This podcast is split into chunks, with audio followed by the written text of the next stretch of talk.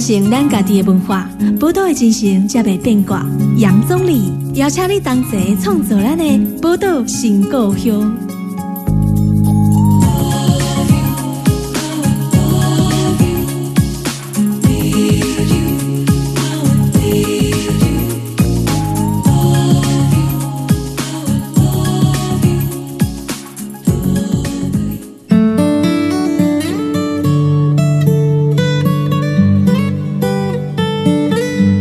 欢迎收听波多联播网 FM 九九点一大千电台波多新故乡，大家好，我是总理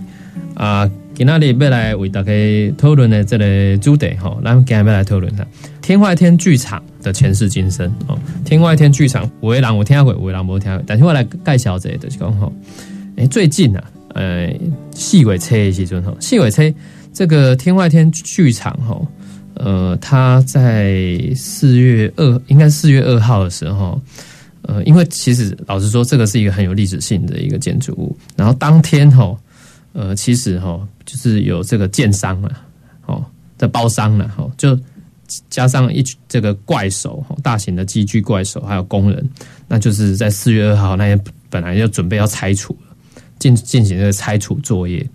那结果这个拆除作业，就是文史团体呢，就听到这个消息，就马上赶过去。然后这个。当然是，在现场其实是蛮激烈，有一些冲突，言语上的一些冲突哦。就是当然，这个机具怪手这些工人是因为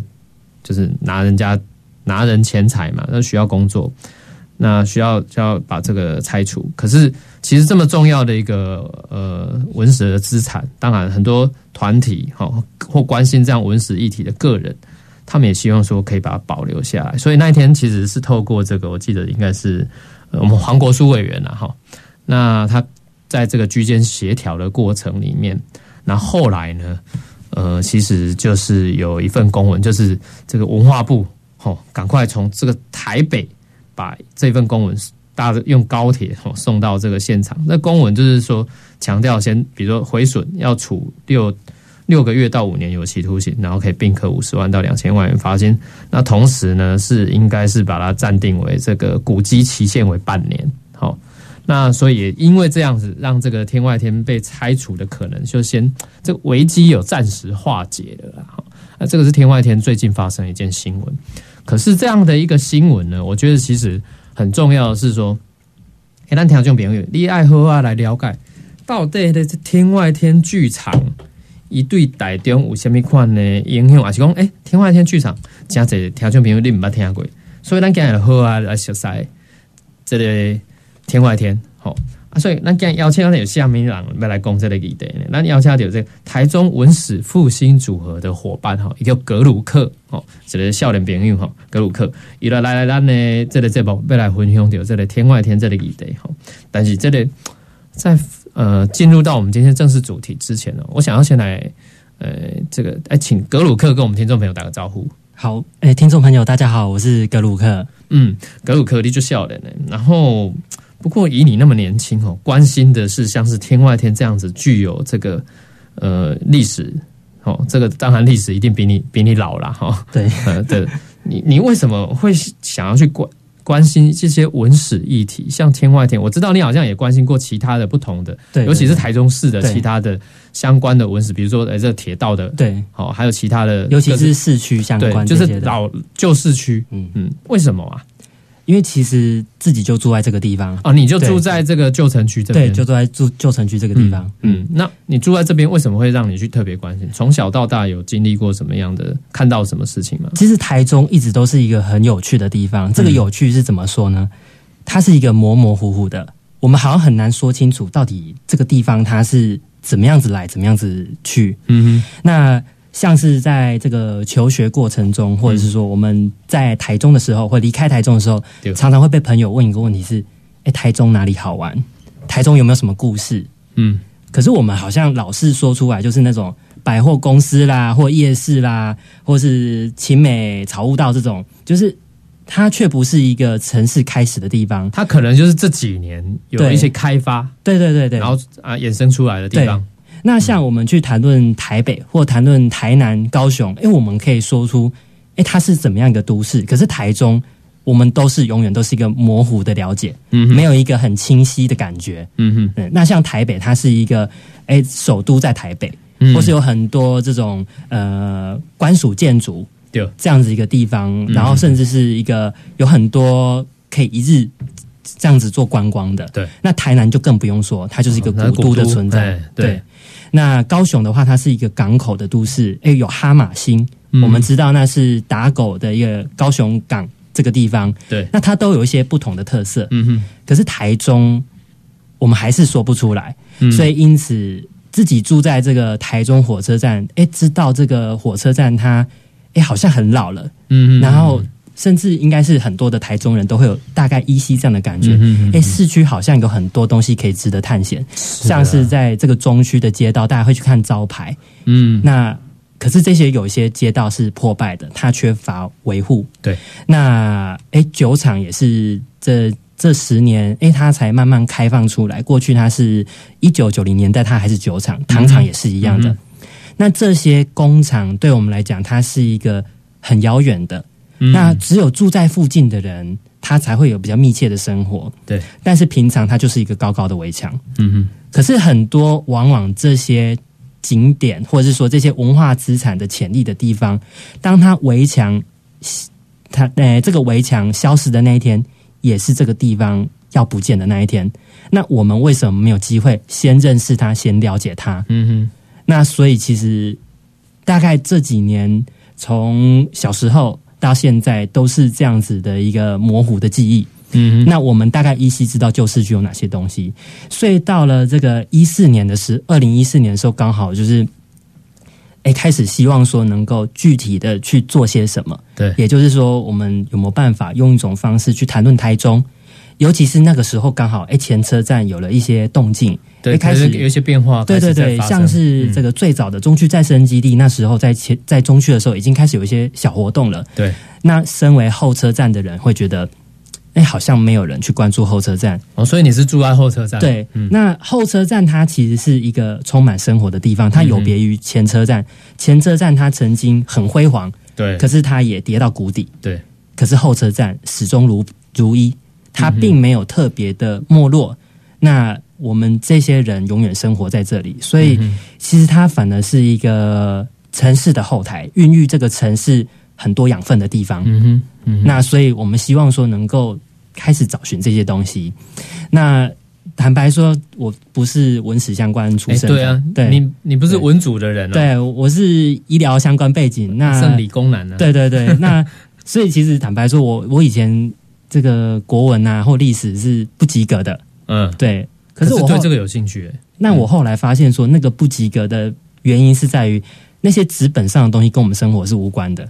因为你也不认识你自己生活这一没错没错。那不过我觉得很很很庆幸的是，在我们这个年代，在这个乡土教材里面，已经开始会介绍去认识自己的家乡。对。那像我还印象深刻，我是念大同国小，也就是以前的明治小学校。对，对，那也是台这也是很有历史意义的一个学校，台中是留存最完整的一个小学。对，对，那其实那时候有一个一个课程是说要认识家乡，甚至是认识戏院，嗯，还有认识说自己住的地方叫什么。对，那我觉得这些东西多多少少变成它是一个一个过去的一个呃一个。算是说我们过去的养分影响了现在的这些东西，这样子对。那所以就是知道说，哎、后车站的旧地名叫做英丁 Sakura Machi，嗯然后台中市的这些老戏院，坦白说，这些老戏院在过去一九九零年代，在国小的时候，为了这个教材，我全部都去过一轮，包含现在已经拆掉了或不见的，嗯甚至那时候乐舞台啊。还有一点痕迹存在。是，对，嗯嗯嗯，这个立功柳现在包含这个旧城区的哈这些老旧的戏院嗯，你都还跑去看呢，对，在那个国小的时候，现在几乎都消失的差不多了，对，没错，哦而且现在大家甚至不一定会去电影院看。是啊，对，像这个可能现在因为。当然，现在武汉疫情，所以当然大家电影院人越来越少。嗯可是说到老的戏院，其实它也是整个旧城区里面形成一个很丰富的一个娱乐文化，可能大家不太知道。不过这个说到戏院哈，那你为什么又会关心到像是这个天外天的剧场？因为天外天剧场可能或许更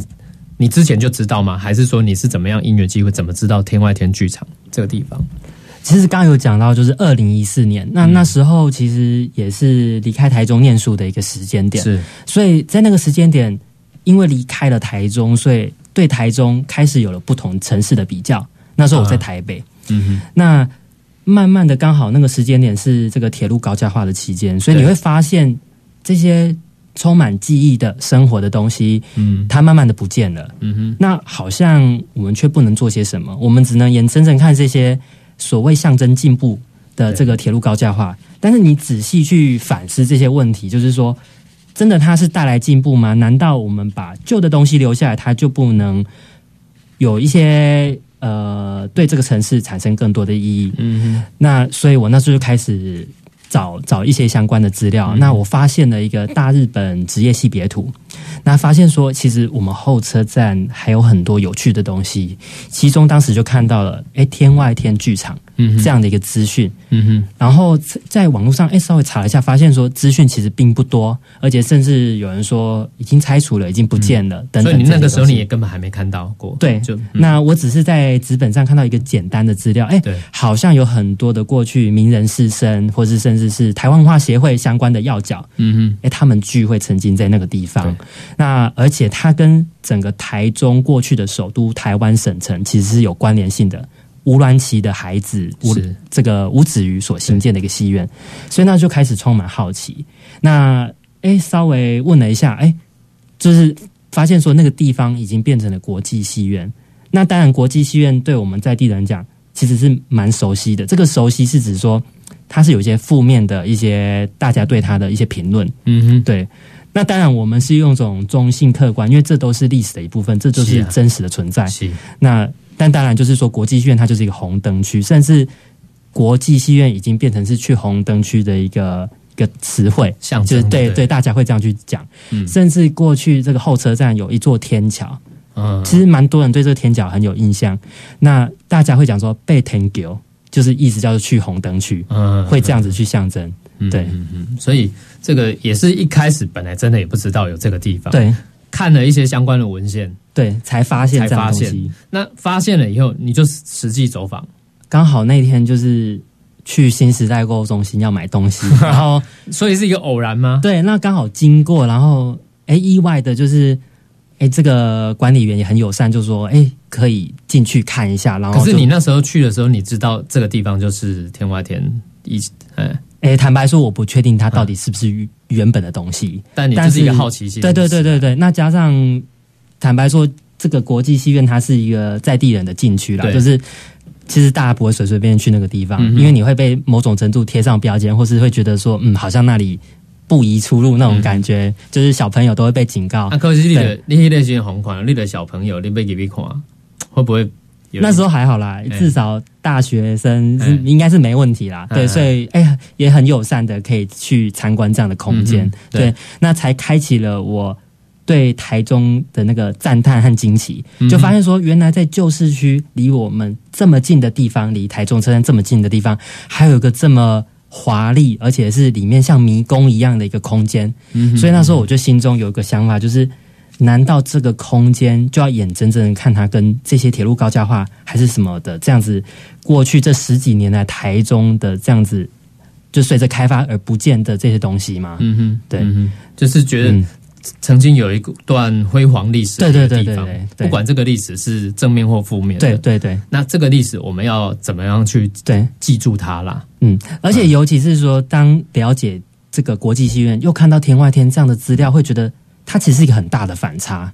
那也会去思考说，为什么一个这么辉煌的东西，嗯过去这些影响台湾事件发生的这些人物是，都曾经出现在这个空间，嗯为什么到战后到现在，我们会看到它却变成一个停车场的存在？而这中间的过程中，从国际戏院又变成太原冷冻厂，甚至变成钓虾场，你会觉得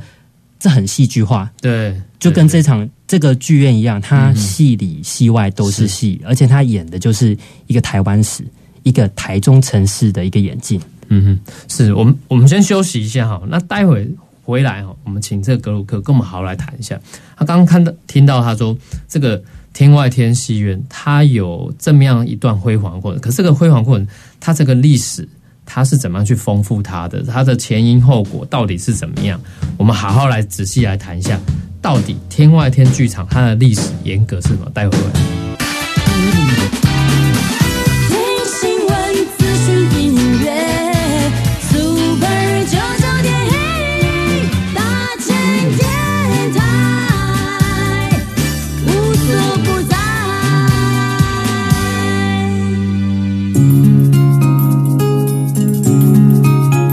传承咱家己的文化，宝岛的精神才袂变卦。杨总理邀请你同齐创作咱的宝岛新故乡。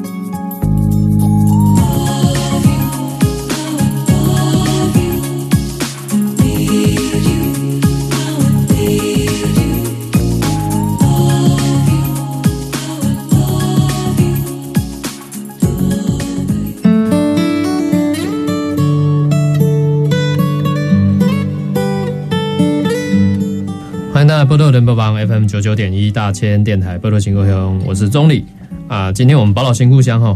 为大家访问的是咱这个台中文史复兴组合的这个伙伴哈，格鲁克。呃，今日为大家要介绍的这个主题叫做是天外天剧场哦。谈到格鲁克甲咱讲到这个，当然因为一处年后呢，住伫这个这个后会桥头附近呐，所以对这个咱台中这个。虾西哈是蛮有感情的哦，对于台中这块土地很有感情，那所以也关心了这个周遭，尤其是文呃文化历史方面的东西特别的关心。虽然工一他诶，一起理工科的啦、自然组的啦，不是这类文组哈，高华港高华部港 văn 化文组的哈。呃，可是刚刚提到这个天外天剧场，呃，比如说刚刚格鲁克你说你在呃，当然透过一些文献的一些。收集阅读，这当然对你有帮助。可是实际上你也走访过，实际走访之后呢，我关心的是说，哎，你可不可以跟我们听众朋友介绍的更深一点？也就是说，天外天剧场它到底它这个历史严格是怎么样来的？因为你读过了一些文史之后，也也透过了实际的走访，跟大家来谈一下它的光荣历史，好不好？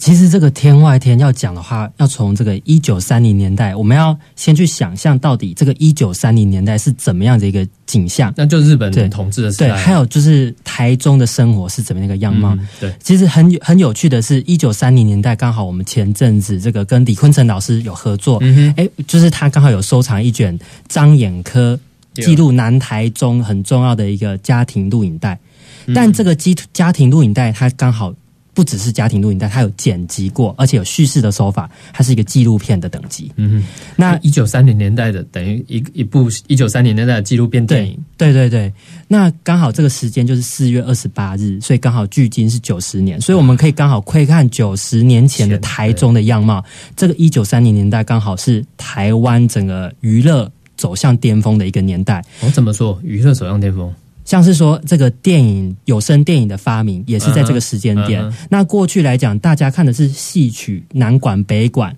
那慢慢的走向是我们电影，等于说比较传统的对这种汉人的这个对。呃民俗文化的表演，转到有点像是接近往工业化发展的。对，那也是一个现代化的现代化的过程。对对对、嗯、对。那一九三零年代开始，这个戏院林立，所以有一些比较老旧的戏院，在那个时间点是被批评，像台中戏院曾经发生火灾，那后来这个又有漏水的状况，所以在当时的一些日日新报就写到说，其实大家觉得说，为什么当局不愿意盖新的剧场，然后不维修这个台中戏戏院，嗯、就台中做，那这个演台湾。的这个相关的这些电影的话，主要是这个这个台呃乐舞台。啊，对，那乐舞台柳川这家附近，对对对对，啊，台中做是官方的，所以其实日本政府他演的会有一些比较是宣扬当时的东西，嗯，而不是台湾人喜欢看的东西，嗯，所以它有这个时代背景，刚好说电影的一个娱乐的发展，嗯，所以其实天外天的前一个。这个呃，台中是第一个有冷气的这个戏院，豪华的戏院，哦、其实就是娱乐馆。嗯哼，对。那娱乐馆就是后来的成功戏院，在自由路上。对对，在东海戏院的对面。嗯哼，嗯哼。那在这个时空的背景下，哎，刚好盖这个戏院的人是这个斋藤陈四郎。嗯，那斋藤陈下面人嘿他的话，他是一个还蛮台中地缘关系的一个建筑师，嗯哼，他经验非常丰富。他原本在满洲国待过，那后来他才到了台中。那台中他的作品其实包含这个彰化银行，也是他营造的。哦，台中彰化银行包含现在的这个帝国糖厂的这个营业所也是。嗯哼嗯那我们已经消失的这个第二代台中神社，也就是现在这个孔庙忠烈祠这个地方，啊也是他的作品。嗯哼那其中另外现在我们发现的就是这个天外天剧场也是他的作品。是那我们就开始会怀疑说，为什么这个天外天是他盖的？其实我们去想象了，在那个年代，有留声机，有这些电影的出现，其实当时的士绅也会想要有这些东西。所以最有钱的这个吴家的吴子瑜，嗯他当然会觉得，那他也想要盖一个戏院在自己的家里。尤其是在一九一九年的时候，就有一个传闻，就是说，哎，他们家自己在这个现在的这个购物中心的那个位置是他们原本的老家怡园，那他们就有一个私人戏台，嗯是提供这些贵宾啊或亲友，或甚至是有附近的人会翻墙看，看戏，对，看戏。所以，于是，在一九三三年，他开始就有这样的一个构想。所以，其实这也刚好是那个反映出那个时代。对对，那所以他就把他的戏院扩大，那于是就命名叫做天外天剧场。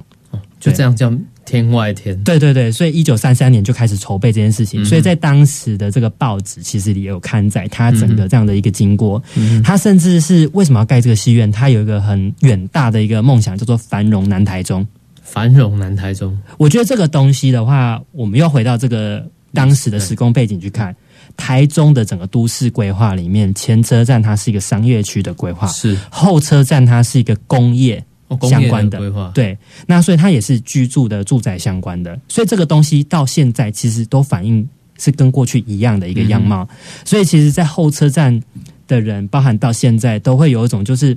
好像是一个不被关爱的地方。嗯。政策很多的导向并不是友善这个地方，嗯所以后车站都会有一种想要繁荣的一种渴望。对，对，嗯所以这个东西在跟过去也是一样的。所以如子瑜想要做这件事情，嗯。嗯。嗯，繁荣南台中啊，哈，然后另外一个就是说，其实这个天外天戏院，因为盖以当当时那个年代盖这样的一个戏院，当然财力要非常的雄厚，对。它的话，我们可以稍微去一个比你和想象。对，它是台中车站的两倍之多的一个预算。现在的那个古迹台中就是车站，当时盖台中火车站的两倍的预算，，对。但是因为我们就当时的工法和技术而言，我们不能说直接这样子去加成，对，甚至是如果假设我们用现在可能是新的台中车站去看，嗯它可能当时的财力是足以盖台中某一段铁路。哦，对那这样子他个人的资本要非常的对对哦，那这个这个这个部分呢，因为它牵扯到一个很就是阶级士绅，就是这个家族的这个财力雄厚。那可是现在现在发展到后来，呃，天外天戏院哈、他又遭遭逢到什么样的一个变迁变故吗？他其实当时这个盖这个一九三六年完成的这个天外天剧场，其实他他经营不久之后，他就刚好遇到了二战，哦，所以所以经营不久就遇到了。战对对，所以其实后来他也在这个战后之后，他就转为了国际大戏院。嗯，那在这段期间，其实有一个蛮有趣的故事，是说他有某种就是呃想要反抗当时的殖民政府的一个想象，就是说可以说是这是一个非武装抗日的一个行动，就是他他们是一个聚集点嘛，对他们在那里除了一些吟诗啦这些这些聚会以外，看起来很文化性啊。对对对对，那还有就是说他他在战争时期，他故意把屋顶漆成的红色。这样的东西他还上报，为什么？为什么它漆成红色？因为其实应该是说，在那个年代应该是要比较不显眼，对，对。那可是他就是为防空的需求嘛，他故意把它漆成红色，有点是跟日本政府去反抗这样的概念。哦是哦，对嗯哼，所以所以那个时候有这个反抗的这个概念出现。对对对。那可是战后呢？战后它的发展，战后的话，它就变成了国际大戏院。嗯对，那但是到后来的话，因为其实，在那个年代，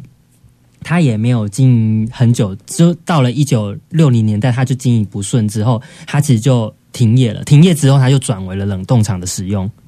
所以从戏院转成冷冻厂，对，因为六零年代就是等于说，因为如果说日本战败以后，嗯然后一直到六零年代，差不多也有十几年的光景。比如说五从五零年代到六零年代，啊，那个是台湾当时戒严算是压制的最厉害的时代嘛，白色恐怖。对，那当然在更之前，呃，一九四七年还有二八事件等等，这些这些东西都有影响到。就是说，一直到这个六零年代，它转型成你说的这个兵工厂的这个对，之前，他有没有受到当时的一个政治环境的影响，造成他的这个生意是不是比较不好啊？还是说造成他变在转型上面有什么样困难嘛？就戏院本身的话，其实那个年代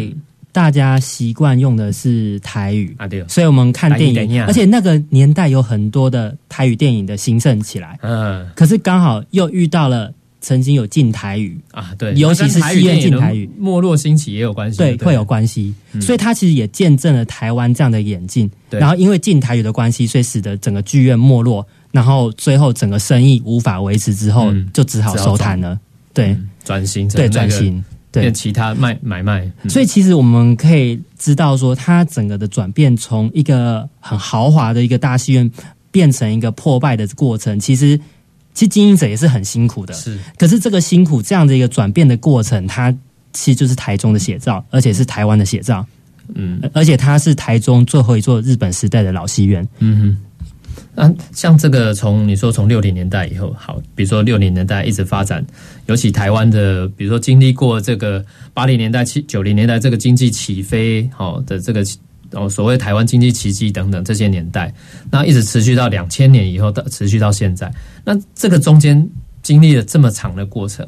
天外天这座戏院，它又有什么样的一个转变？其实到后来之后，它诶，刚才讲到这个国际戏院的时期，其实它它后面又产生了这个红灯区，嗯哼这样子。那其实，在国际戏院时期，它里面也会有一些呃不一样的表演。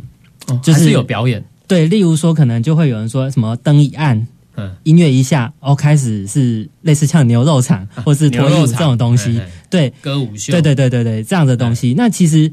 我们我们可以去理解说，他为了要吸引客人维维持这个戏院的一个生计，所以有这样的一个表哎、演。啊，这刚刚一在台中嘛，就就新生的秀场文化港对对，其实刚好也连连美歌厅啊，还有对对对。这些，所以其实它也是反映出当时的这个戏院的一个另外一个文化。嗯。那可是其实这个时空背景就是大家为了要维持戏院的一个一个营运，对，嗯，嗯所所以有一些这样的转型啊。，对对对。那再后来呢？它怎么样？到现在我们看到怎么这么破败没落？再后来的话，它就是变成了这个这个钓虾场啊，还还有变成钓虾场养鸽舍。对，它曾经整个屋顶最后就拆掉，变成一个鸽舍的一个一个鸟笼，嗯这样子一个环境。嗯那到现在就变成了停车场。停车场，所以它我们看到说最后的这些转变，非常的让人家感觉到说，呃，有一点不胜唏嘘啦。就是说，曾经有一个这么辉煌的光荣历史的一呃一栋建筑物，哦，那它到最后转变成它像现在这样，然后到现在这样的状况之下呢？其实好像目前看起来，怎么大家都束手无策的样子，好像说不管是民间想要保留的文史团体也好，那包含官方，不管是市政府也好，或者是像中央单位，我们刚刚谈文化部也好，大家怎么会对于像是天外天这样一个具有呃重要历史意义的这样的一个文化资产，看起来好像是束手无策？好，那针对这个问题哈，我想我们先休息一下，待会下一段节目回来，我们请格鲁克为我们来分析一下现在。天外天剧场这样的一个这一栋重要的一个建历史建筑，为什么政府好像没有什么样的方法？还是说我们有没有什么样的方法可以来好好为这段历史做一个很好的一个保留？那下一段节目马上回来。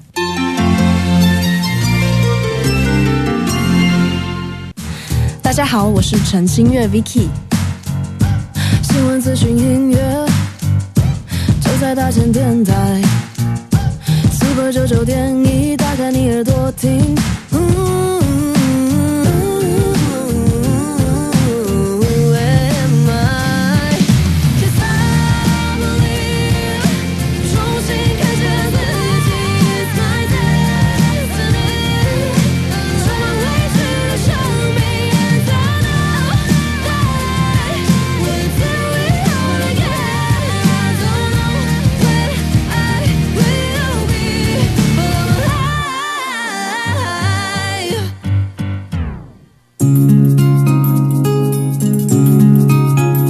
传承咱家己的文化，宝岛的精神才袂变卦。杨总理邀请你同齐创作咱的宝岛新故乡。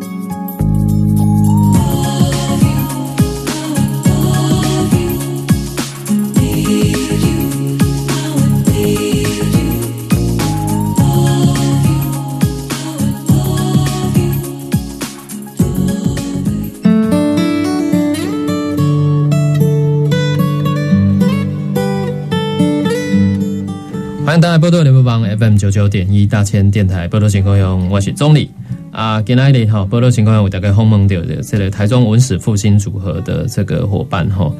格鲁克来到我们节目。那格鲁克来今天来谈什么呢？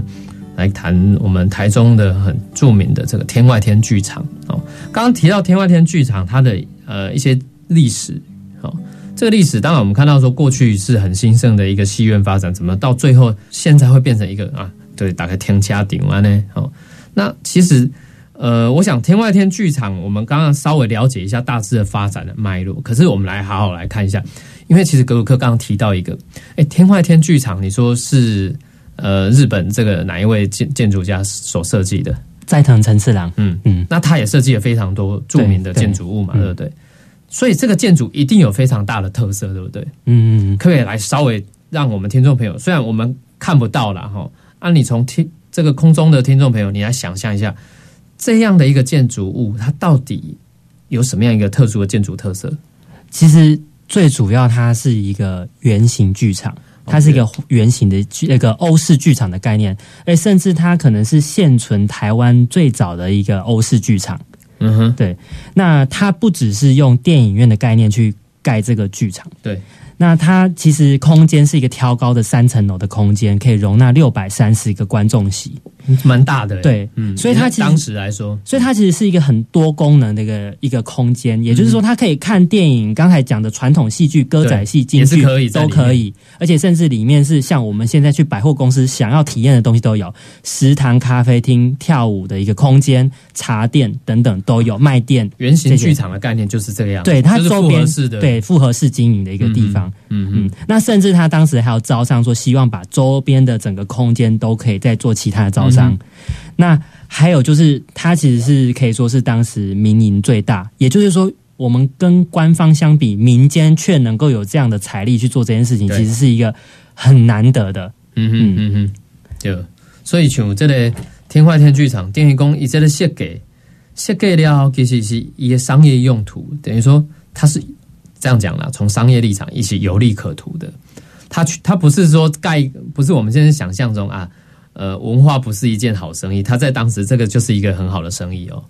哦，就是就对它其实可以赚钱的，对它其实原本就是它原本就是要拿来赚钱的，用来盈利的。甚至我们可以去从像是诶台南林百货，它也是一个成功的案例。啊，是啊，对，那台中这个它不只是可以做这样子一个卖店，它还是一个剧场。嗯，那像现在很多百货公司为什么要盖一个剧院在里面？对它想要吸引人潮。对。那刚好这不是就是一个现成的空间了吗？对，所以它就是等于说以前就有这样的概念，不是我们现在人才想到的啦。嗯哦，我们现在想到商场里面会有电影院，其实以前也有这样的概念的。对，而且它又有一个历史的因素，它是足以能够吸引全台湾、甚至全世界的人来到这个地方，对看这个很特殊的戏院。嗯不过像狗哥你这样一讲哦，它天外天剧场是一个这么样有特色的一个建筑，可是现在问题来了，就像我刚刚节目最一开始讲的，前一阵子发生了这个天外天剧场要被拆迁的事件哦，那要拆迁，那可能就是比如说它有存在什么样的问题，造成现在它要拆迁的后果？因为哈、是不是比如说？呃，我们面对一个重要的一个历史文化的时候，官官方的立场，比如说台中市政府，它到底是用什么样的一个态度来面对天外天剧场？其实台中市政府一直以来，他们都是尊重文资委员这样的一个态度。嗯，对，那可是其实在这个文资审议的过程中，他们看的是可能太过看重建筑本身，嗯可是有很多的文化价值，它并不只是这个空间建筑本身。还有什么？对，包含说它里面的场景，还有相关的人事、史地物在发生过什么东西。那如果我们用个精品的角度去看一个本来就随着时间会有稍微破败的东西，对，那我们很难去用这样的标准去看待，而且按这样的标准来看，可能台湾有很多本来具有文化资产价值的东西，可能都必须被判死刑。嗯哼，对，那在文资法的利益上面，其实它本来就是政策工具，而且是创造多赢的政策工具。因为很多的文资不不一定是公家的，它有很多本来就是私人的。对啊，面对对这种私人产业，那文资法存在的目的，就是希望说能够透过这样的行政程序，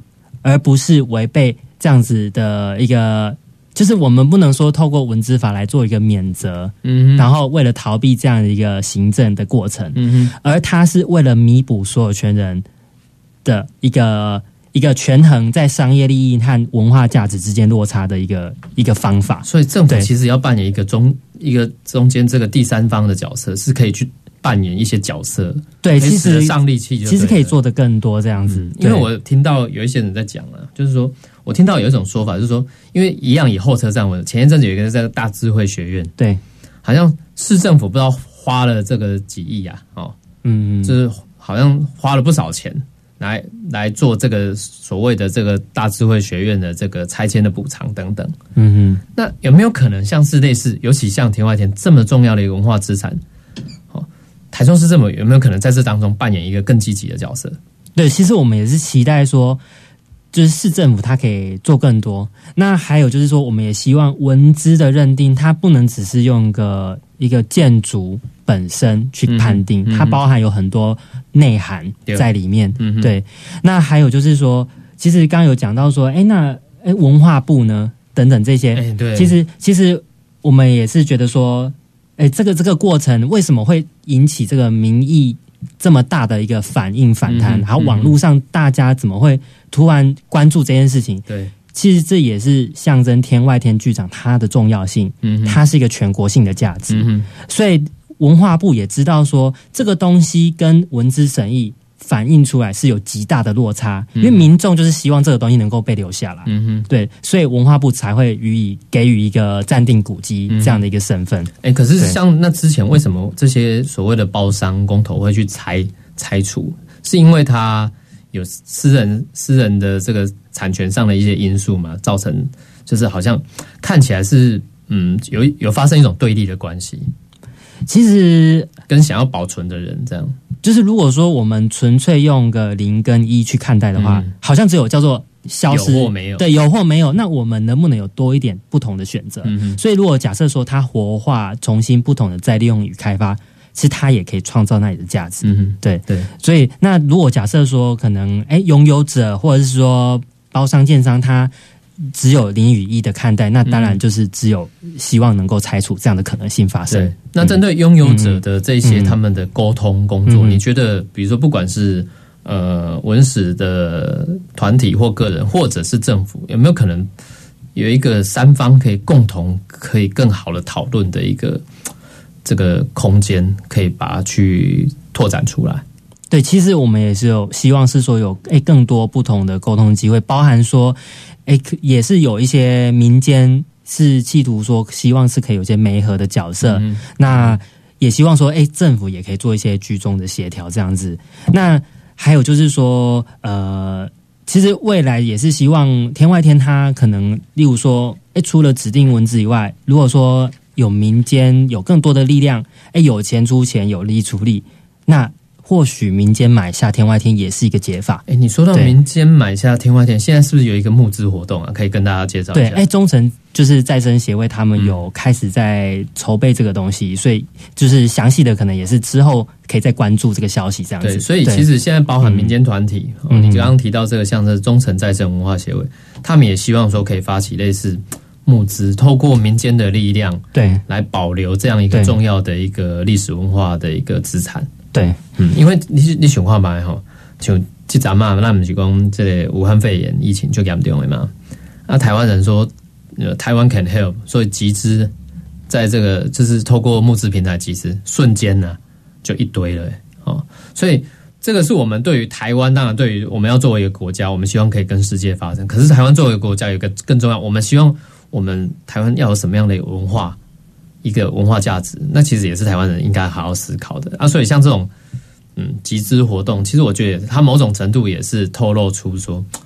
诶、咱台湾人吼，其实咱对咱的文化有重视无？啊，是讲咱对咱的文化无要紧啊，还除了跳跳，还要去大楼，还是去什么款的诶商场吼？可能大概有无共款的思维，这个其实反映到我们需要什么样的文化呢？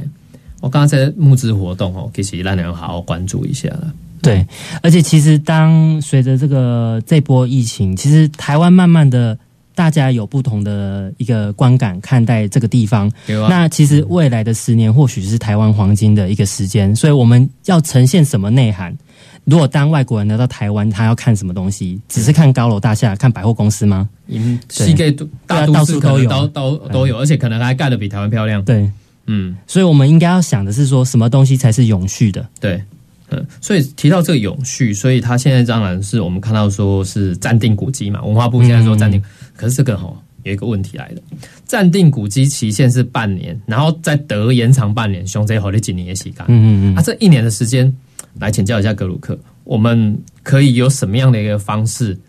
来让这个天外天真的得以保存？我们有没有什么样的一些方法，在透过在这一年的时间里面？其实，在这个过程之中，其实很多民众或很多团体都是自发性的，愿意为天外天做些事情。是像是这个前阵子有呃，就是有徐老师那边他在网络上做了一个天外天的一个解剖图，手绘解剖图，嗯其实也获得了很大的响应，然后又再次开启这个天外天的保存的一个是联署活动，希望大家能够关注。现在有联署活动，对，嗯所以其实最重要的事情就是说，我们如何能够让更多人知道这个戏院的重要性。嗯哼，其实这是最重要的事情。是所以我们后来有汇整一些资料，把它弄成了一个资料库，可以搜寻天外天剧场资料库，也可以找到相关的资料。是所以每个人可以用不同的方式去认识天外天剧场的历史，它戏里戏外就是一部台湾史。嗯那我们透过这样的一个资料，诶，大家可以用不同的转译的方式，可以用不同的观点去看待天外天剧场，嗯然后把这样的东西。诶，把它写成文章啊，等等的，就可以让更多人知道。甚至是大家如果对天外天，或是说国际戏院，或是不同的年代，对这个空间有一些情感，有一些不同的接触，大家都可以分享这些故事。你像这样天外天这样子一个充满历史意义的地方啊，它有没有像是影片可以让大家更快速的理解啊？目前的话，就是在前几年，吴吴家吴鸾奇家族他们有出资，然后拍了一个台中省城跟天外天剧场这样的一个相关的一个纪录片。所以有纪录片可以，对，有纪录片可以。看。对，这个纪录片是网络上就看得到，目前在台中学资料库里面是有公开授权就是可以对找得到，对，嗯，可以搜寻得到像这样一个资料。那当然，我们也希望说哈，呃，咱条件朋友，你给关心，尤其咱伫台中市吼，咱是台中人，来给关心一寡咱中部地区的文化，吼，尤其旧城区啊。你看旧城，哎、老实说，我去我做一个简单的比较好了，你去比较台中的旧城区，哦，就是以火车站为为核心来出发的，就是再去比较一下台南的那个旧城区。你就感觉咱对台中人跟台南人对这个文化的重视吼，真正无啥共款的，有一点落差。啊，咱台中人爱较加油的啦，这部分我讲真正安尼。其实大概在可能是今年或明年近期，这个台中旧铁道的保存，它即变成绿空铁道，也快开幕了。对对对，对对对，所以其实这个也是我们在二零一四年一路到现在一直在推的这样的一个行动。那它其实就是一个台中最重要的一个轴线，这个对轴线是台中从个从无到有到现代化城市，嗯因为铁路的开通一九零八年，然后才诞生的这样一个现代化的台中。那未来我们就可以从台中火车站走在铁道上，因为这个铁道它是高于路面的。对，像台中路有一个叫灰桥楼康嗯这样一个地方，我们就可以看着这样子台中从过去牛车马车到现在的人火车这样子的一个一个演进的过程。是对，那他不用过任何马路就可以走安全的走在上面，那去认识整个台中。是，你看到我们这个台中市的这个旧城区哦，真的很不简单。你看，比如说后面呃帝国糖厂，哦，然后看这个以台中市火车站，台中火车站本身就具有超过百年的意义在这边。然后你看台中公园也好，哦，到这个比如说刚我们最近也很关心台中州厅的议题，对，好、嗯然后可能这个演武场等等，这些串成一个整个台中是一个很大的一个面。那这个面其实都是台湾台中一个重要的一个历史记忆啦。那我觉得，呃，我们活在台中，我们必须要做一个有记忆的人，这个是呃，对我们的自己也好，对我们下一代也好，都是非常重要的事情。那时间关系，今天访问在这边先告一段落，也再次感谢呃格鲁克今天来到我们宝岛新故乡来介绍天外天剧场，谢谢各位。谢谢大家。宝岛新故乡精彩内容在 Spotify、Google Podcasts、Apple Podcasts 都可以点阅收听哦。